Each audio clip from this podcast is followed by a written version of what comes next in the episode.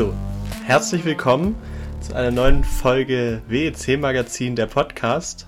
Heute ganz neue Konstellation, denn David, der sonst ähm, ja, die ersten einleitenden Sätze sagt, den hört ihr heute nicht, sondern mich. Äh, und mit mir ist heute bei der Aufnahme Tobias. Hallo. Und ja, neben dieser ganz neuen Konstellation in dem Podcast heute gibt es auch noch ein, ja, eine andere Konstante, würde ich sagen. Ähm, denn du bist der Einzige, der das Rennen in Monza aktiv geschaut hat, Tobias. David war in Kroatien und ich war wo ganz anders unterwegs. Vielleicht kommen wir darauf später noch zu sprechen. Ähm, und du hast sozusagen von Stunde 1 bis 6 alles geschaut. So kann man das sagen, ja. Das war eure Rache für Le Mans. Ich war in Le Mans nicht da und musste alleine durchhalten und jetzt war es einfach umgedreht gewesen. du und David, ihr wart beide in Monza nicht da. Und genau, ich habe mich so ein bisschen um den Live-Ticker gekümmert. Das erste Mal ganz alleine die sechs Stunden durchgezogen. Und sagen wir es mal so. Das, also das erste Drittel des Rennens war geil. Das zweite Drittel war okay. Und das dritte Drittel war dann so ein bisschen ausgelaufen. Ja, das, das war da, aber das war ein bisschen langweilig am Ende vom Tag. Aber, insgesamt trotzdem ein schönes Rennen gewesen in Monza. Okay, gegen Ende hat sie also das Feld einsortiert und ist mit Schadensbegrenzung nach Hause gefahren. Genau, also da gab es so, wir haben sogar eine Lasermail erhalten, wo das auch sehr schön äh, umrissen wurde, wenn mhm. ich die mhm. vielleicht gleich vorziehen kann. Mhm. Ähm, der Kai, der hatte uns geschrieben, schon vor dem Rennwochenende, der wollte mit dem Wohnmobil runterfahren und wollte so ein bisschen ein paar Tipps haben, was man da machen kann. Und da hatte David ihm geantwortet. Und jetzt hat er uns ein Feedback zurückgegeben und hat halt erzählt, dass äh, Stellplatz so schwierig war, dass es das so direkt dort nicht gab, aber die haben auf dem öffentlichen Parkplatz dann geschlafen. Die Tribünen waren mehr wie so ein Grillrost, einfach nur Stahl, du hast drauf gesessen und wurdest gegrillt, weswegen die eigentlich nur auf der Zielgerade sitzen konnten, wo überdacht war. und so scheint es wohl ganz gut gefallen zu haben. Aber er hat auch gemeint, nach 1,5 Stunden wurde das Rennen ruhiger und blätterte bis Ende vor sich hin. Also das ist auch so ein bisschen, das deckt sich so mit dem, was, äh, was ich auch hatte. Die ganze E-Mail ist gerade ein bisschen lang zum, zum Vorlesen, aber das waren glaube ich, so die wichtigsten Kernaussagen und danke auf jeden Fall für die Zuschrift. Ähm, halten wir fest, der Kai war sonst immer ins Bar gewesen und in, in Le Mans und hat mhm. gemeint, die Reise nach äh, Monza hat sich definitiv gelohnt. Also das ist schön zu hören. Können wir als Empfehlung fürs nächste Jahr weitergeben, ja? Ähm, vielleicht auch nicht, weil das war vorerst erstmal das letzte WEC-Rennen in Monza. Ähm, Stimmt, ja. genau, aber ich glaube, Walter und Ton, unsere Fotografen, die auch vor Ort waren, denen hat es äh, auch wieder gut gefallen in Monza. Und muss natürlich auch geil sein, live an der Strecke zu sein, mit dem vollen Hypercar-Feld ähm, auf dieser Highspeed-Strecke einfach. Und das Feld wurde ja erweitert um ein weiteres Fahrzeug an diesem Wochenende. Wir haben einen weiteren Porsche gesehen vom das Team Proton. Proton, Proton, Aussprache ist für mich bis heute ein Kampf. ähm, aber ja, tatsächlich war das einer der Porsches gewesen, der mit die bis zum Ausfall, sagen wir es mal so, also bis zum Retirement, die beste Show mit abgeliefert hat. Die Privatteams, muss ich ehrlich sagen, von Porsche waren besser unterwegs als die Werks-Porsches. Ja, an der Stelle kleiner Gruß an äh, David, der diesen Podcast schneidet. Ich hatte gerade ein technisches Problem, denn ich habe einen Anruf bekommen und dadurch wurde meine Aufnahme unterbrochen wir versuchen jetzt einfach an dieser Stelle wieder einzusteigen. Und zwar hatten wir über die Privatteams im Hypercar-Bereich gesprochen. Genau. Und ich habe die erste Stunde gesehen, ähm, die natürlich eine gute Performance äh, abgeliefert haben. In den Ergebnissen habe ich allerdings gesehen, dass Proton auf jeden Fall ganz weit hinten über die Ziellinie gekommen ist. Genau, bei denen muss man zugute halten, die haben das Auto sage und schreibe an dem Mittwoch vor dem Rennen bekommen. Freitag war es Training, die hatten null Vorbereitungszeit auf dem Auto, also alles, was die auf der Strecke gemacht haben, war die live die erste Erfahrungswerte. Und die haben bis zur 134. Runde durchgehalten. 200 Runden wurden insgesamt gefahren, also sind sie irgendwo im zweiten Drittel sind sie dann ausgestiegen. Das war eine Szene gewesen, da war auf einmal der Antrieb weg gewesen, das Auto fuhr nicht wirklich voran. Und am Ende vom Tag war sogar ein Safety Car draußen gewesen und die sind immer ein paar Meter gefahren, Auto war aus, stehen geblieben, wieder weiter. Also das hatte bestimmt 10 Minuten, Viertelstunde gedauert, bis die von der Strecke runter waren. Und mhm. da war dann der Punkt, äh, hat ja keinen Sinn gemacht, das Rennen fortzusetzen. Aber die Leistung vom, vom Proton Porsche, was mich immer noch ein bisschen irritiert, weil der eine WeatherTech-Lackierung äh, zu, zu, sehen ist, war es für mich irgendwie mit der WeatherTech Porsche im Ticker gewesen. Aber eigentlich ist er Proton Porsche. Und auch der Herz, der, der Hertz Porsche, der hat ganz gut performt. Also muss ich sagen, der war zeitweise wirklich immer weiter vorne gewesen als der, der, der offizielle Porsche.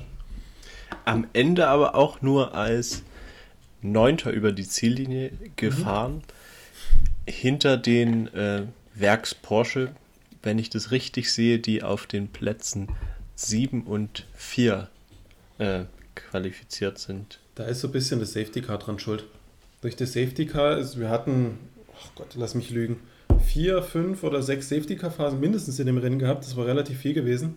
Mhm. Und das Safety Car kam immer so unglücklich in vielen Bereichen, dass die, das ganze Feld hatte sich aufgeschoben und das Zurückrunden lassen, das Ganze drumherum. Und dadurch hatten die Werks-Porsches dann natürlich die bessere Chance, weil die insgesamt mehr Erfahrungswerte in diesen Situationen haben und konnten dann irgendwann vorbeigehen. Da hatte der, das kleine Herz-Jota-Porsche-Team auch nicht so wirklich eine Chance. Aber bis dahin waren sie gut dabei gewesen. Ja, und ich weiß nicht, wie es dir geht, aber mich freut es ja irgendwie, diese Privatteams, die in den Porsche einsetzen. Das gefällt mir irgendwie, das zu sehen. Und das belebt halt umso mehr diese Klasse. Also mir gefällt sie tatsächlich cool. nur, weil die mir sympathischer sind als der, der offizielle Porsche. Der offizielle Porsche wirkt von der Lackierung immer so ein bisschen steif. Weil ja, sehr deutsch. Ja, genau, genau. Und der, der Herz-Porsche zum Beispiel, der hat diesen Polar, die Polarsternfarbe. Das hat halt, hat er mit MacBook auch. Ich mag die total. Stehe ich total drauf. Und deswegen gibt es dann Boni von meiner Seite. Andere rationale Gründe gibt es nicht. Ja, aber grundsätzlich können wir festhalten, Porsche kämpft noch immer nicht an der Spitze mit. Dort ähm, ja. haben sich drei Hersteller in dem Rennen ähm, manifestiert. Zum einen Toyota, Ferrari, die natürlich auch in Le Mans schon stark waren und wie wir schon so ein bisschen gedacht haben, Peugeot, die eine starke Leistung gezeigt haben in Le Mans, ja. waren jetzt auch sehr gut dabei.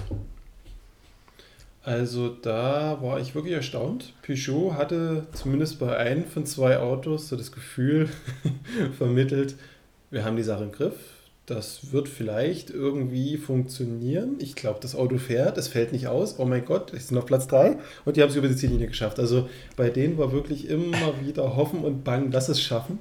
Aber die Performance, die sie gezeigt haben, war nicht schlecht. Das Schwesterauto hingegen ist dann einmal das Getriebe abgeraucht im Rennen, so der Klassiker inzwischen bei dem Fahrzeug. Ähm, aber sonst haben die sich wirklich gut gesteigert. Man merkt, dass dieses flügellose Konzept auf langen Strecken mit viel Geraden, schnelle Kurven, wo du wirklich Highspeed-Kurse, ich sag mal Fuji, bisschen Le Mans, Monza, das sind so die Strecken, wo das Auto wirklich gut funktioniert. Mhm. Was ja im Endeffekt für Le Mans entwickelt wurde. Merkst du an ja. der Stelle, ja. Ähm, ja, aber also mich freut es ja zu sehen, dass das Konzept irgendwie gewisserweise aufgeht und funktioniert. Ne? Also wir, das, das, es wird stabiler, sagen wir es mal so. Ja. Die sind nicht an dem Punkt, wo sie Ende des Jahres aussteigen müssen, was gar nicht funktioniert, wie damals bei Nissan in der LMP1. Die sind an einem Punkt, wo Hoffnung besteht.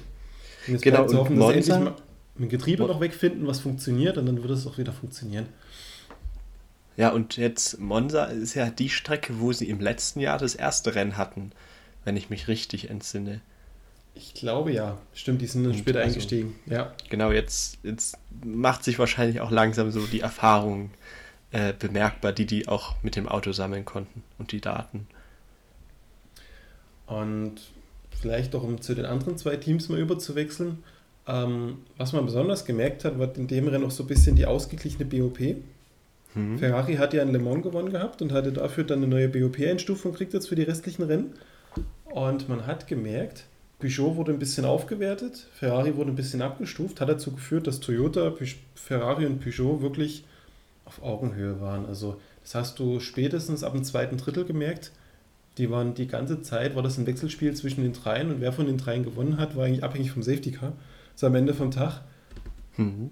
Und auch wenn ich nicht der größte Fan von Toyota bin, aber die haben wirklich eine sehr solide Leistung abgeliefert. Also mal abgesehen von der Nummer 8 in der Startphase, da können wir gleich nochmal drüber sprechen.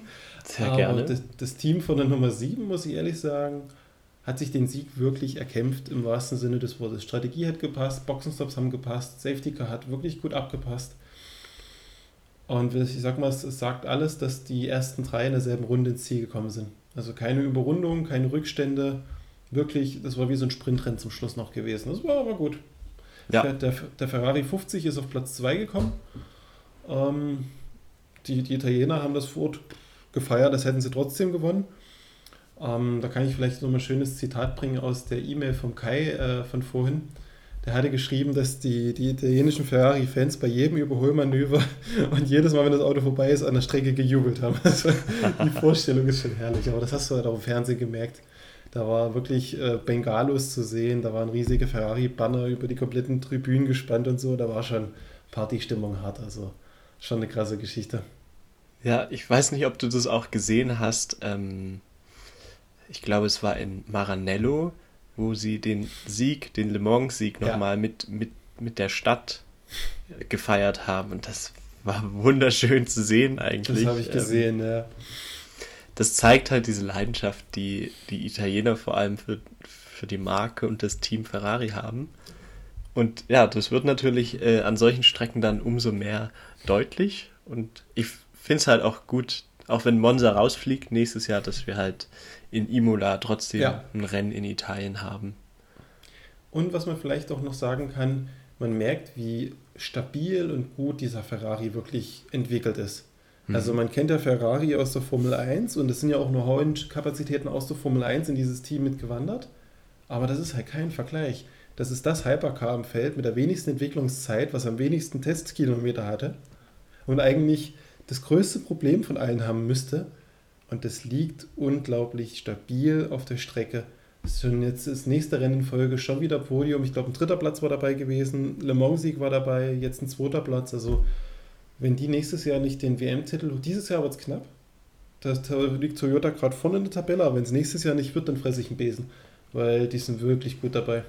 Ja, das muss ich auch sagen. Also, das wundert mich schon sehr, dass sie ähm, so gut sind, obwohl das Auto ja auch genauso neu eingesetzt wird. Ähm, und ich, ich würde sogar. Und das heißt ja, die verstehen das wirklich gut. Also. Ich würde sogar eine Wette abschließen. Wenn der Ferrari zu gut ist, steigt Ford irgendwann auch wieder mit ein. es gibt tatsächlich Gerüchte über einen Ford Hypercar-Einstieg. Hat man sich jetzt doch überlegt, weil sie ja Formel 1 Motor bauen, den könnte man ja recyceln. Warum mhm. sollte man es nicht probieren? Also wenn Ferrari ein, zwei Mal WM-Titel holt, jede Wette, da passiert was. Ja, aber das ist wahrscheinlich eher ein Thema für die Silly Season. ähm, du hattest es erwähnt, ähm, Toyota 7. Start Nummer 8, ja. ja, Toyota 7 sehr gut, hat gewonnen. Ich fand das Team ist auch, also es hat sich gezeigt, dass Conway, Kobayashi und ähm, Lopez inzwischen wirklich ein eingespieltes Trio sind. Ähm, ist vermutlich Probleme. die letzte Saison von Kobayashi, wie man es mitbekommen hat im Rahmen des Rennwochenendes, ja. Mhm. Der ist ja Teamchef von dem Team, Toyota.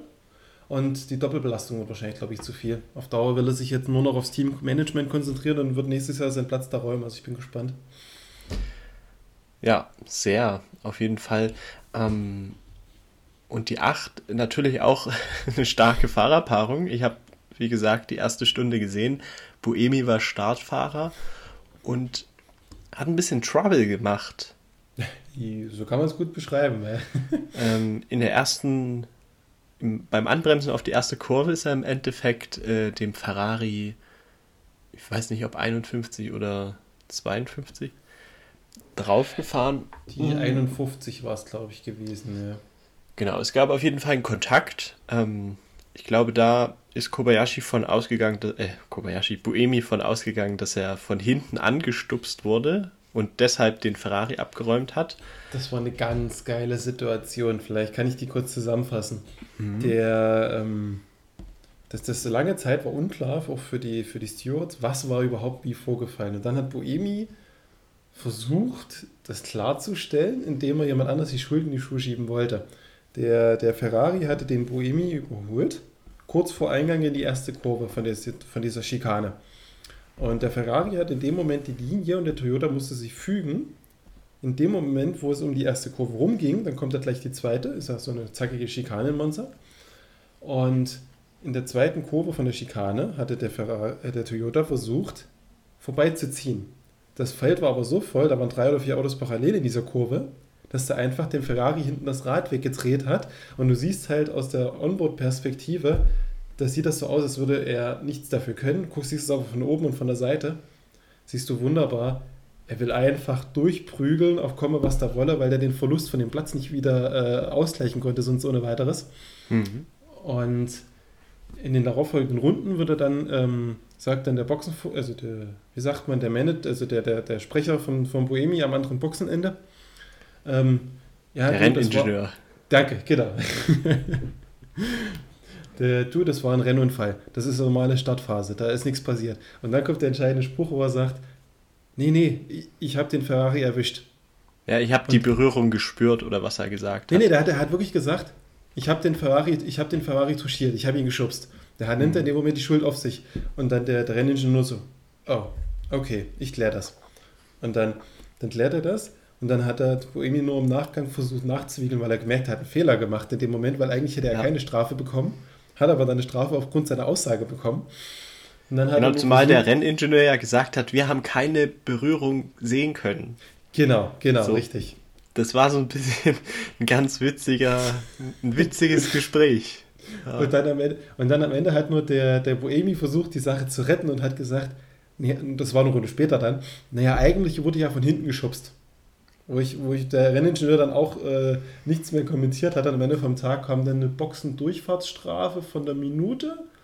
Nee. Eine das ist ein bisschen anders, weil Buemi war noch Auslöser eines weiteren Unfalls. Ah, es waren also während, währenddessen die ja. Rennleitung versucht hat, das ganze Tohu Babohu aus der Anfangsphase zu klären, hat äh, Buemi vor der ähm, Das war 20 Minuten später gewesen. Das war alles innerhalb der ersten halben Stunde.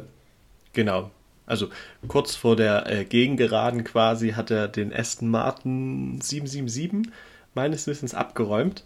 Ja. Ähm, und der Highspeed wieder, ja und der Highspeed äh, leicht touchiert und dadurch hat es äh, das GTE AM-Fahrzeug natürlich komplett aus dem Rennen genommen. Ähm, und da konnte er sich nicht rausreden, meines Wissens. Mhm. Ähm, und für diesen, diesen zweiten Vorfall ja. gab es eine einminütige Standstrafe. Ja. Und das war aber eine Drive-Through oder eine Stop and Go, genau. Genau, genau. Also das heißt, das Team muss in die Box abbiegen und darf keinen Boxenstopp machen, muss die Minute stehen und wieder rausfahren. Genau. Das heißt, in Monza natürlich aufgrund der langen Boxen Ein- und Ausfahrt, wo du ungefähr 56, 59 Sekunden unterwegs bist, du verlierst zwei Minuten mit der Strafe auf der Strecke. Und ähm, war ja nicht nur die Minute gewesen, er hat ja 10 Sekunden Stop and Go bekommen für die Situation mit dem Ferrari. Genau. Und danach kam dann die Minute mit dem Ästen. Weil bei dem Ästen muss man dazu sagen, der war, auf, der war schon nicht auf seiner Linie und hat die Linie freigelassen. Und Buemi kam da auch wieder wie so ein Rambo geschossen. Hatte gesehen, dass der dort ist, weil der aber wieder am Zweikampf nicht nachgeben wollte, Kopf durch die Wand, hat er den einfach in die Seitenplanke gedrückt und bei dem ersten hat es ja vorne die komplette Frontpartie zerpflückt. Da war die ganze Strecke erstmal platt, da musste erstmal die Kehrmaschine rauskommen, weil nämlich die ja. Streckenposten mit ihren Strohbesen nicht wirklich weit gekommen sind.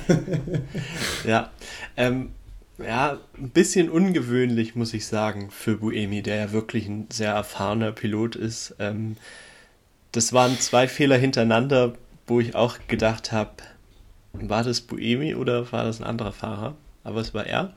Ähm, und damit megamäßig äh, viel Zeit Strafen bekommen. Und im Endeffekt jetzt in der Vorbereitung auf den Podcast hast du noch entdeckt, dass sie nachträglich auch nochmal eine dicke Zeitstrafe aufgebrummt bekommen haben.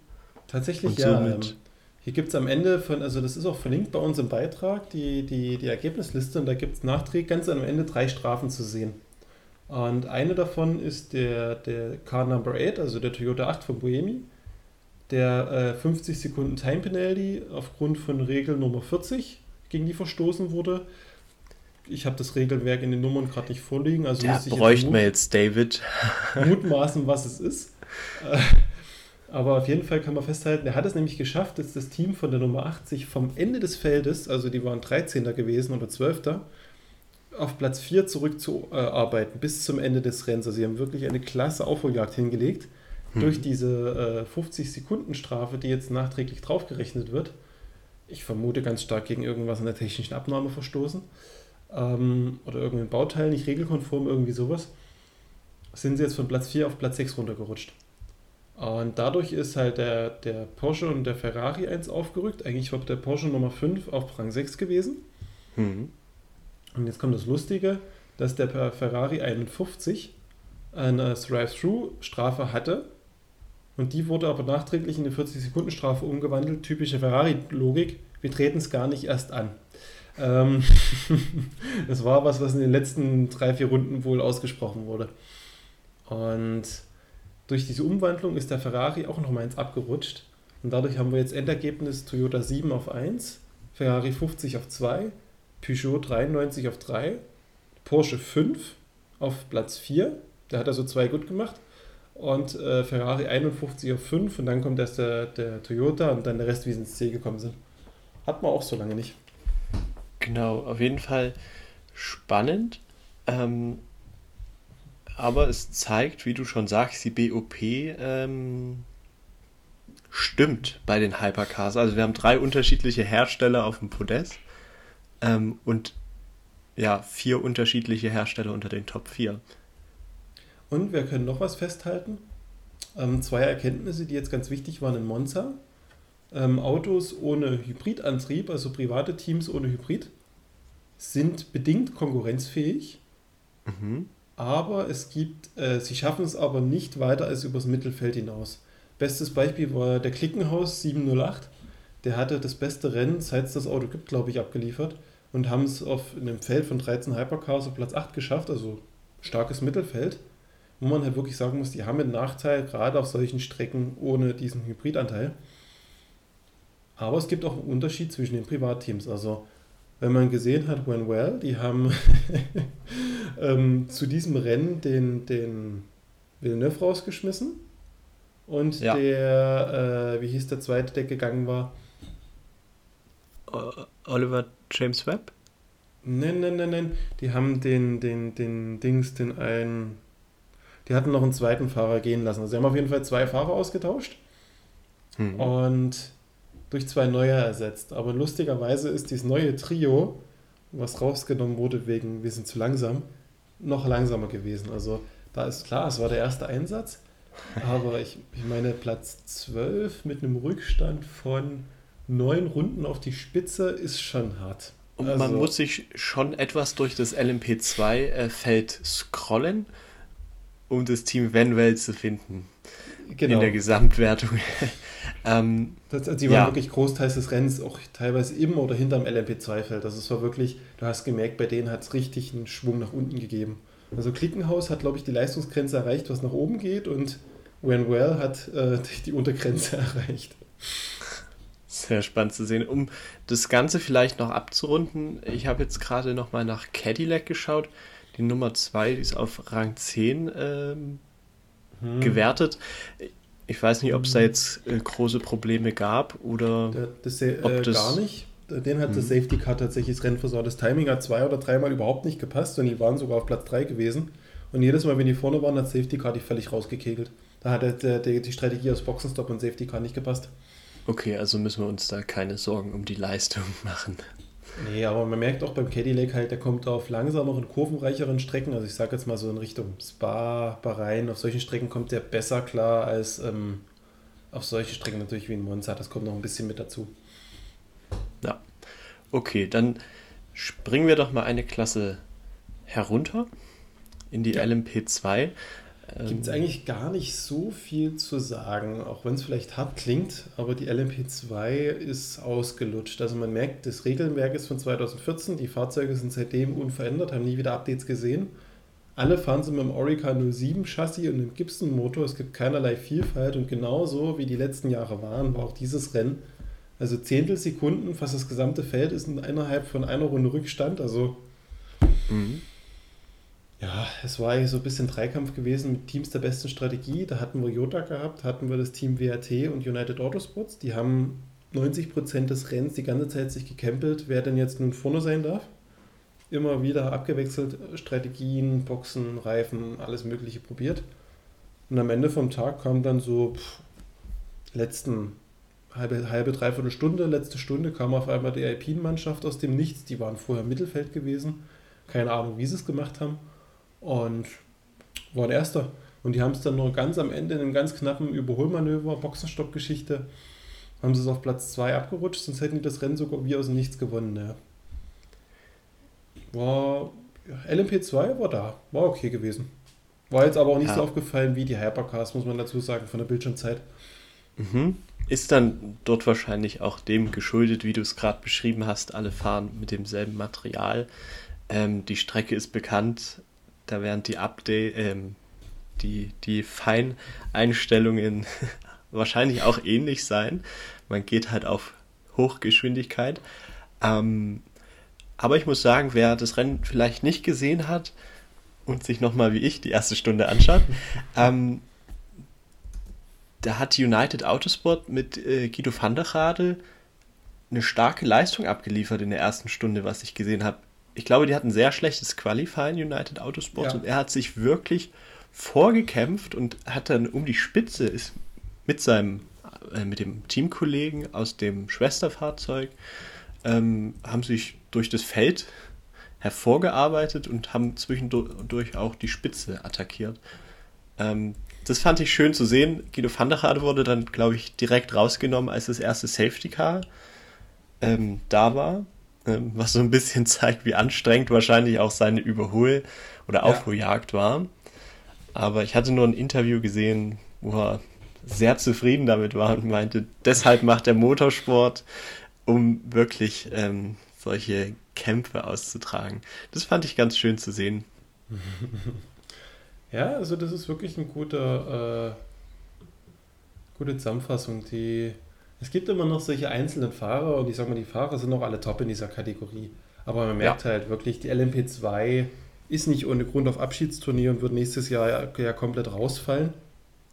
Ab nächsten Jahr kommen mehr Hypercars dazu und es gibt die neue GTE-Klasse. Äh, GT3-Klasse. Ja. Die LMP2 wird es auch noch weitergeben in der ELMS, Asien Le Mans Series, in der IMSA vermutlich auch. Aber in der WEC ist das, das ist einfach zu viel.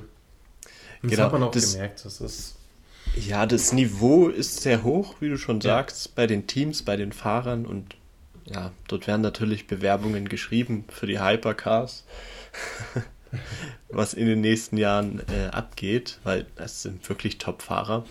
Ähm, die, die Le Mans-Sieger Inter-Europol Competition sind auf Rang 4 gelandet. Oder 5? Rang 5, ja, genau. Rang 5 in der Klasse. Das heißt, ähm, der Meisterschaftskampf ist noch nicht entschieden in der LMP2-Klasse. Genau. Wo es aber schon entschieden ist, da können wir vielleicht gleich weiterspringen, ist die GTE AM, also eigentlich nur noch GTE-Klasse. Dort hat sich einfach das Corvette Racing Team ähm, vorzeitig den Meistertitel gesichert. Die Frage ist halt, ist das so ganz fair im Verhältnis zum Rest des Feldes, muss man dazu sagen? Weil das Einsatzteam von Corvette Racing das bisherige aus der GTE Pro gewesen. Die haben einfach quasi einen Partner gesucht in der GTHM, aber es ist halt wirklich eine richtige Werksunterstützung, was die anderen Teams in dem Fall nicht alle haben. Ja, und, die haben ben, und sie haben Ben Keating im Team, der eigentlich Bronzefahrer ist, aber so schnell unterwegs ist es auch nicht fair im Verhältnis eigentlich. Der ist einfach zu gut. Ja gut, darüber kann man streiten, aber er ist, er ist wirklich, glaube ich, der beste Bronzefahrer, den es gibt. Ganz definitiv, ähm, ja. In dieser, Kla in dieser Kategorie. Und ich freue mich auch für ihn, weil er ist dadurch der letzte GTE-Weltmeister mit seinem Team unter der Bedingung, und das ist der Trick bei der Geschichte, dass alle drei jetzt noch bis zum Ende der Saison antreten. Wird mhm. jetzt einer von, von dem Trio Katzberg, Varone und Keating in Fuji krank oder in Bahrain und kann nicht starten, dann wären nur die anderen zwei Weltmeister. Weil sie ja dann mehr Zieleinläufe haben als er. Das stimmt, und, und mehr Punkte einfach. Genau, Genau. genau. Sehr spannend. Also, ja, aber so gesehen ist, ist die Sache für das Team Corvette Racing geritzt. Die kann keiner mehr einholen, genau so ist es. Und das ist eigentlich schade, dass sie nur einen vierten Platz hatten auf dem, auf dem Podium, was auch eine ganz knappe Geschichte war im Ausgang. Mhm. Generell muss ich aber sagen, ich habe von dem GTE-Rennen fast nichts mitbekommen. Außer wenn sie mal rausgefallen waren, wie sie hier vorhin das Auto mit der 777. Ähm, die wurden kaum gezeigt. Die haben auch bestimmt gute Rennen geliefert und gerade in der Anfangsphase das Iron Lynx Team, das, die, das Damen-Trio, hat einen, von der Pole Position gehabt, super Startphase, konnte der erste Stunde auch wunderbar verteidigen.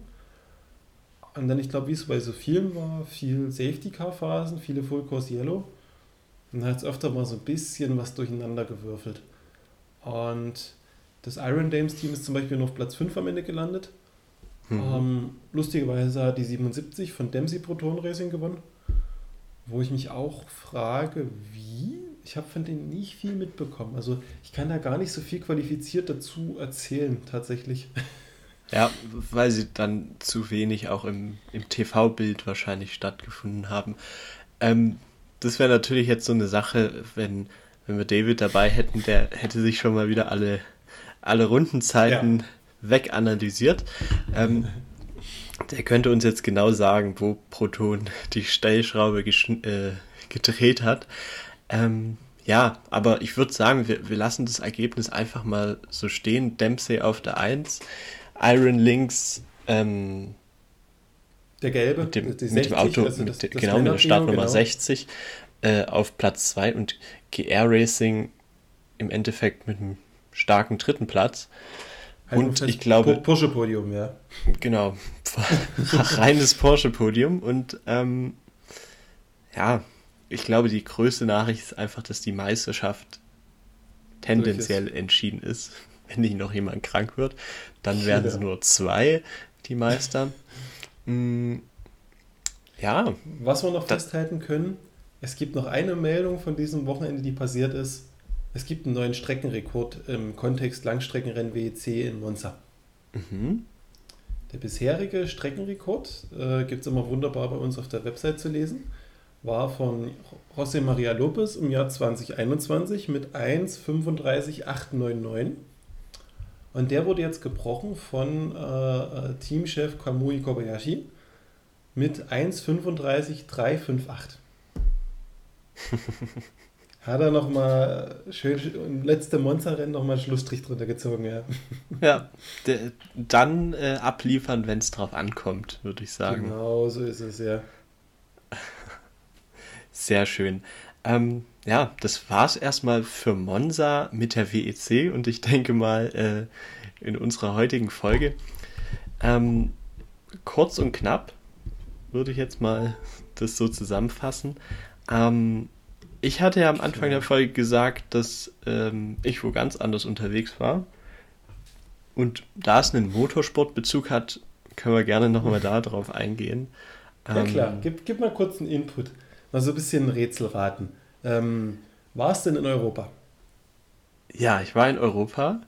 Und du warst in Deutschland gewesen. In Deutschland, genau.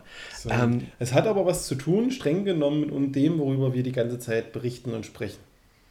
Streng genommen, denn ich denke mal, aktive Podcast-Hörer, also von unserem Podcast, haben es vielleicht schon mal zwischen, der, zwischen den Zeilen gelesen, ähm, dass wir über den Prototype Cup Germany gesprochen haben. Denn David ist ja zum einen ein großer Fan auch der LMP3-Kategorie. Ähm, und ich glaube, wir hatten in dem Podcast das ein bisschen angeschnitten, diesen, diesen Cup. Und im Nachgespräch an unseren Podcast hatte ich dann doch entschieden, ja, wenn das, wenn das hier in der Nähe ist, dann fahre ich doch da mal hin. Mhm. Ähm, und das war genau parallel zu dem Monza-Wochenende. Hatte ich mir nicht ganz so clever überlegt, ehrlich gesagt. Ähm, du hast ein Deutschland-Ticket gesattelt, äh, Direktverbindung genommen, zack, fünf Minuten warst du da. genau, drei Stunden äh, streng genommen, wenn es nicht den Schienenersatzverkehr gegeben hätte. Also war ich in knapp fünf Stunden ähm, vergangenes Wochenende in Nürnberg und habe mir dort den Prototype Cup Germany angeschaut, der im Rahmenprogramm der DTM gefahren ist, die natürlich oft auf dem Norrisring äh, gastiert. Und für mich war das sehr interessant, denn das ist die letzte deutsche Strecke, die ich noch nie besucht habe. Also mhm. sonst war, würde ich sagen, war ich auf jeder deutschen aktiven Rennstrecke. Ähm, der Norrisring fehlte mir immer noch und ja, ist halt der einzige Stadtkurs in Deutschland. Ist äh, auch sehr interessant vom Layout. Ich meine, 2,3 Kilometer Länge. Da kommen sehr interessante Rundenzeiten bei raus. Mm. Wie passt und, das jetzt mit dem Langstreckenrennen zusammen? 2,3 Kilometer. genau, also ich glaube, das erste Rennen ging 69 Runden. Doch das Spannende ist halt, dass auf dieser Strecke halt normalerweise eher Tourenwagen oder GT3-Fahrzeuge gastieren. Ähm, und seit 1989 äh, dort kein Prototypenrennen mehr ausgetragen wurde. Mhm. Und dieses Comeback war halt an dem Wochenende, und das habe ich mir angeschaut, ähm, vielleicht nochmal so ein bisschen zurückspringen von vor 34 Jahren. Da sind dort, da gab es den ADAC Supercup und da sind Gruppe C Fahrzeuge gefahren und das letzte Rennen war halt 1989 in dieser Saison. Ähm, und da hieß das Rennen noch die 200 Meilen von Nürnberg. Genau. Mhm. Und das war jetzt keine Neuauflage der 200 Meilen, aber man hat das erste Mal seit 34 Jahren wieder Prototypen auf diesen Stadtkurs gebracht. Ähm, und ich muss sagen, mir hat es äh, super gut gefallen. Ich habe, glaube ich, LMP3-Fahrzeuge noch nicht live auf der Strecke fahren sehen. Also ich überlege gerade meine eigene Aussage, weil ich Stimmt, mal beim ja Creventic 24-Stunden-Rennen war. Aber noch ähm, nie bei der ELMS gewesen, wo die ja regulär fahren im Rahmenprogramm, die Fahrzeuge. Oder im genau, direkten da, Programm. Im, Im direkten Programm, genau. Ja. Vielleicht habe ich sie schon gesehen bei Creventic. Ähm, aber jetzt als reine Serie, die natürlich auch äh, zu Creventic gehört, muss man dazu sagen. Ähm, es gibt ein ganz interessantes Fahrerfeld auch. Also und Starterfeld? Da hatte ich gestaunt, ja. Das mhm. war ja schon fast äh, LMP2-Niveau vom, vom teilweise vom Fahrerauswahl, die da mitgefahren ist. Genau, es sind natürlich einige Piloten dabei, die man irgendwie so auch kennt aus anderen Kategorien, irgendwie GT3 oder, oder auch LMP2-Piloten. Ähm, an diesem Wochenende war nicht dabei der sogenannte. Mh, hm, oh, jetzt ist mir der Name entfallen. Naja. Oh no. oh no. Freddy Hunt, genau, der Sohn von James Hunt, der fährt ah. hin und wieder auch Gaststarts in dieser Serie. Okay, und cool. Das ist so ein bisschen interessant, weil das, das Starterfeld an sich ist sehr variabel. Also wenn man jetzt mal auf die Seite vom Prototype Cup geht äh, und ein Team hätte, könnte man sich heute auch anmelden fürs nächste Rennwochenende. ähm, Genau, aber an sich ähm, ist es schon ein großes Feld, ein internationales oder europäisches Feld ähm, mit Teams aus Deutschland, Luxemburg, Niederlanden und, und, und. Also sind, sind nicht nur deutsche Teams dabei, wie man es halt aus deutschen Rennserien oft kennt. Ähm, mir hat es auf jeden Fall Spaß gemacht. Der Norrisring, muss ich sagen, wirklich eine Erfahrung wert. In der Stadt, man hört äh, die Autos schon vom Bahnhof aus fahren.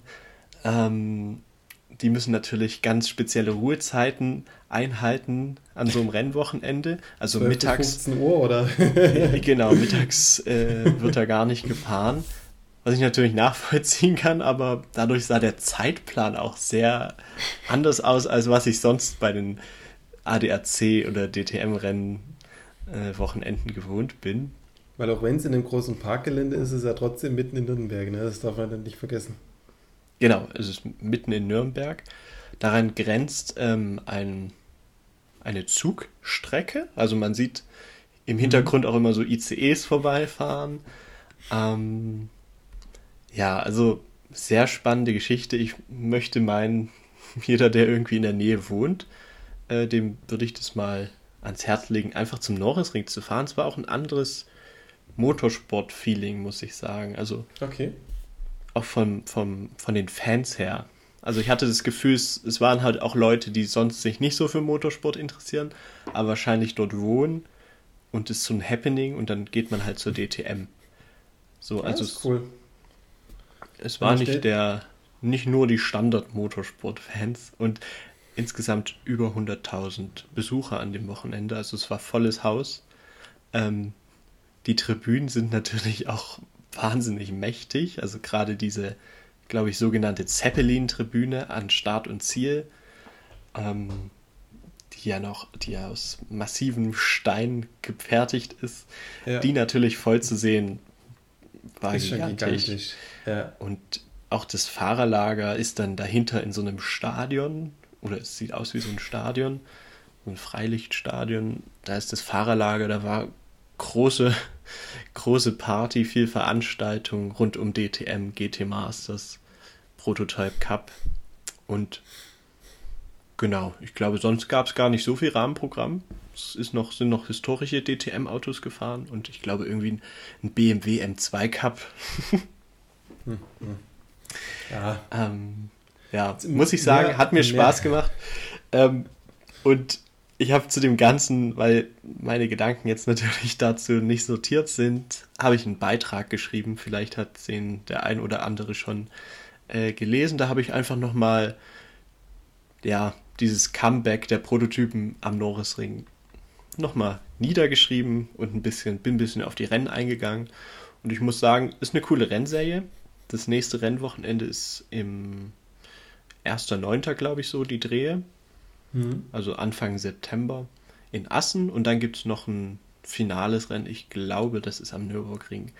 Ähm, und vielleicht auch interessant, das kann man alles kostenlos im Livestream auf YouTube schauen. Ja, das ist cool. Davon würden wir in der WEC nur träumen, ja.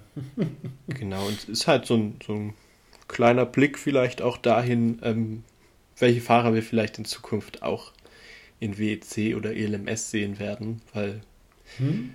LMP3 ist natürlich eine gute Einstiegskategorie für diesen ganzen Prototypensport. Halten wir abschließend vielleicht die Frage fest, ist denn die Strecke am Norrisring langstreckentauglich in deinen Augen? langstreckentauglich kann ich es mir nicht vorstellen. Also keine sechs Stunden vom Norrisring. nee. Also das, das Starterfeld muss halt auch schon begrenzt sein, weil ja. es, also schon bei den überschaubaren Autos, die beim Prototype Cup mitgefahren sind, das Feld tut sich natürlich schnell äh, auseinanderziehen und äh, dann kann es natürlich auch schnell unübersichtlich werden. Und umso größer das Starterfeld, umso, umso komplizierter sehe ich es auf dieser Strecke. Okay. Aber ja, irgendwie cool, ähm, dass dort früher halt auch Gruppe C Autos unterwegs waren. Das sind noch schöne Schlussworte, würde ich sagen, für unsere heutige improvisierte Folge ohne David. Ähm, vielleicht nochmal viele Grüße raus an David an der Stelle. Wir hoffen, dass es nicht so schnell wieder vorkommt, dass wir wieder jemanden haben, der Struktur reinbringt das nächste Mal. genau, das, das zeigt so ein bisschen, wer hier die, die Oberhand im Podcast hat und uns die Struktur eigentlich äh, darbietet. Das, so fair muss man sein. Also der Podcast ist David sein Baby, der hat das ganze Thema damals angezettelt, hat gesagt, komm, lass mal Podcast probieren und schneidet die Folgen, hört sich jede Folge an, macht Vorbereitungen, Struktur. David ist immer so ein bisschen Herz und Seele vom Podcast. Und das ist schon ein bisschen anders, wenn er nicht mit dabei ist. genau, trotzdem hoffen wir, ihr seid bis jetzt noch dran geblieben ähm, und konntet unserer Unordnung vielleicht folgen. Nächste Woche kommt dann die nächste Folge. Und dann genau. sind wir wieder voll besetzt. Also dann bin ich auch wieder wahrscheinlich verfügbar. Ich habe ja die letzten Folgen auch gefehlt. Ähm, Tobias und David sind dabei. Also wir starten jetzt so ein bisschen in unsere Sommerloch-Saison. Wir haben jetzt bis zum äh, 11.09. tatsächlich äh, kein einziges Rennen mehr. Und bis dahin werden wir versuchen, mit so ein bisschen allgemeinen Themen, geht, was gibt es Update von der GT3-Klasse, Update zum Thema Wasserstoff, Elektroautos in der WEC ähm, und solche Themen werden wir versuchen, da so ein bisschen zu bearbeiten. Also wenn ihr da Gedanken habt zu solchen Themen, Vorschläge, Input, schickt uns gerne eine E-Mail an podcast.wec Magazin. Wir haben auch schon Nachrichten, ganz viele im Facebook Messenger bekommen, scheinbar ein sehr beliebtes Medium. Äh, Instagram können uns Nachrichten schicken, also Telegram haben wir die Gruppe. Feel free. Genau, wir freuen uns. Ähm, kommt gut durch den WEC-freien Sommer. Und ähm, bei uns hört ihr auf jeden Fall in den nächsten Wochen weiterhin Informationen rund um die Langstrecken-Weltmeisterschaft. Bis dahin. Tschüss. Mach's gut.